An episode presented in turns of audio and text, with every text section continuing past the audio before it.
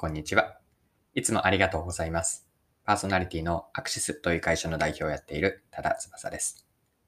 この配信のコンセプトは10分で磨けるビジネスセンスです。今日は何の話なんですけれども、アウトプットです。アウトプットを高める方法を考えてみて、それが10個挙げられたので、アウトプットをどうやって高めればいいかについて一緒に考えていきましょう。それでは最後までぜひお付き合いください。よろしくお願いします。え今日のテーマはアウトプットです。皆さんは普段アウトプットされているでしょうか？お仕事で何か、例えばそうですね、メッセージとかメールを作るというのもアウトプットだと思いますし、プライベートでも、ま SNS で投稿する、ま、こうしたいろんなアウトプットの形があるかなと思います。で、この場でご紹介して共有したいと思ったのが、アウトプットを高めるために、アウトプット力ですね。アウトプット力を高めるためにどうすればいいのか、ま、その方法を挙げてみました。まあ、全部で10個あるので、早速ですが、ざっと10個順番に見ていきましょう。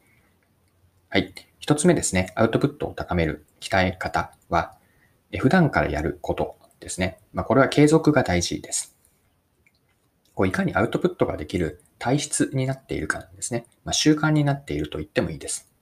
まあ、そのためには普段から日常的にアウトプットを自然と意識せずにやっている状態、これを目指すようにします。スポーツと同じなんですよね。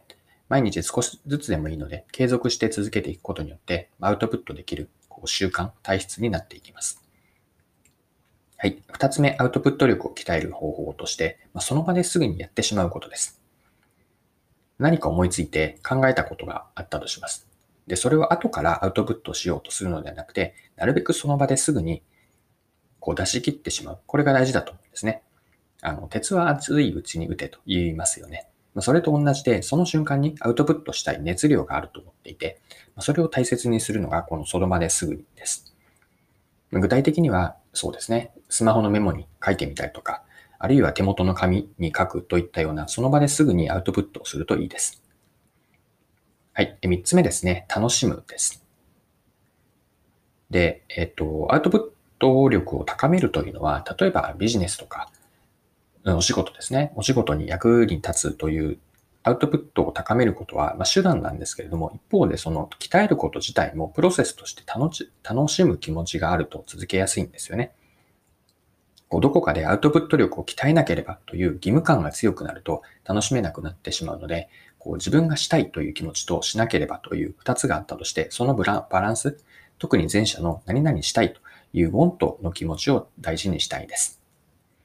はい。ここまで10個のうち3つ見てきました。このペースで残り7つあるんですが、見ていきましょう。はい。4つ目ですね。自分流で良いです。で世の中にはいろんな方がアウトプットされていて、それぞれ本とか Web でアウトプットの方法って書かれたり言われていますよね。で、自分がいいと思った方法は参考にしたり真似をするというのも良いんですけれども、あまり人のやり方を意識せずでいいかなと思っていて、自分流がいいんですよね。結局のところアウトプットに正解はないので、いかにこう自分にフィットしたやり方を見ていくか、まあ、人がどうこうではなくて自分が心地よいやり方を見ていきましょう。はい。5つ目の方法で目的と偶然の両方です。アウトプットをするときに何か目的を持ってアウトプットから逆算してインプットをするというやり方。これすごく効率的なんですね。例えばお仕事の資料を見るときに、こういうアウトプット、例えばそうですね、上司にこの内容を報告するという前提でインプットをしていくと、まあ、インプットの効率が上がります。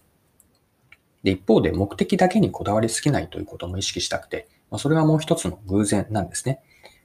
こう偶然の出会いを大切にするというか、目的になかったこともインプットがあって、そこもアウトプットにつなげていくという、こう目的と偶然の両方があるといいなと思っています。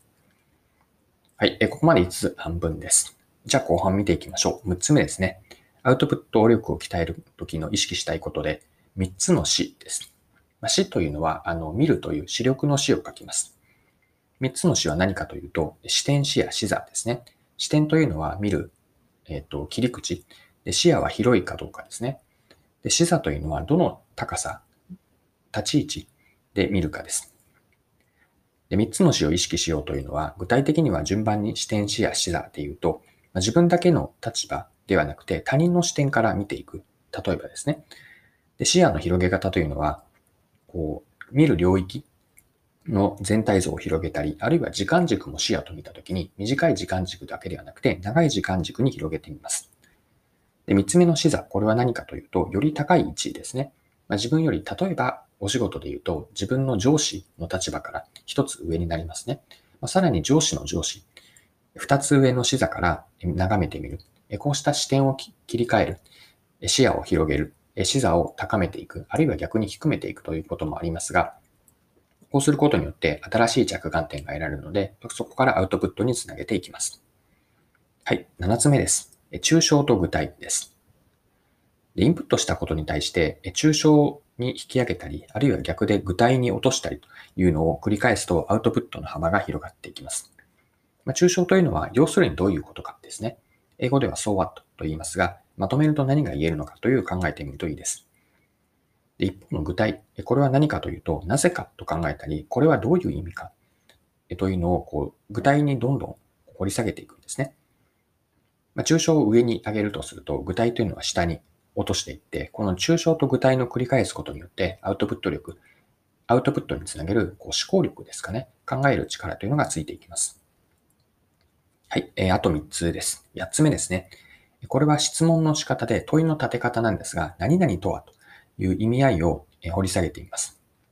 例えば何かインプットした情報の中に、重要なこうキーワードとか、ポイントとなるキーワード、またはこう概念、コンセプトというものがあったとして、これは何々とはという問いかけを自分にしてみるんです。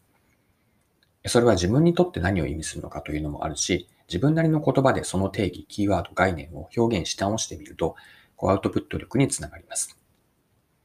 はい。9つ目ですね。アナロジーです。これは日本語で言うと類推ですね。こう何か例えて説明ができないか、または全く別のこととこととつなげられないかというのを考えて、それをアウトプットにつなげます。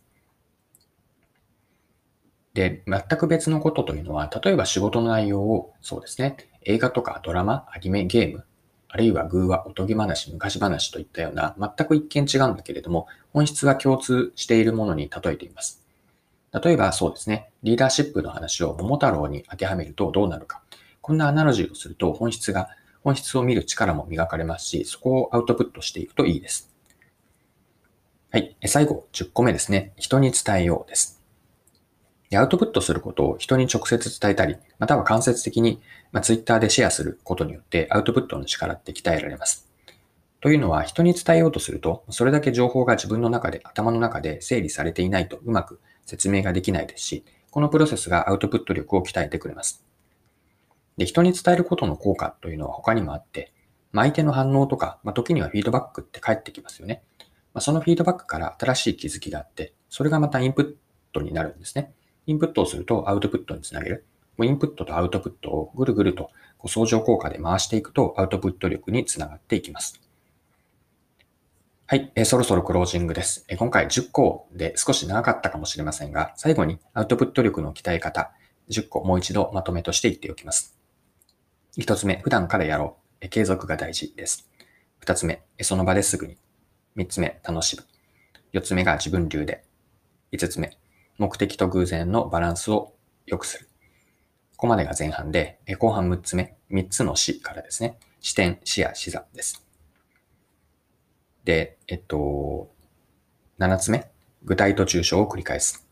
8つ目が、何々とはから意味合いを考える。9、アナロジーで別のものに例えよう。最後が人に伝えるです。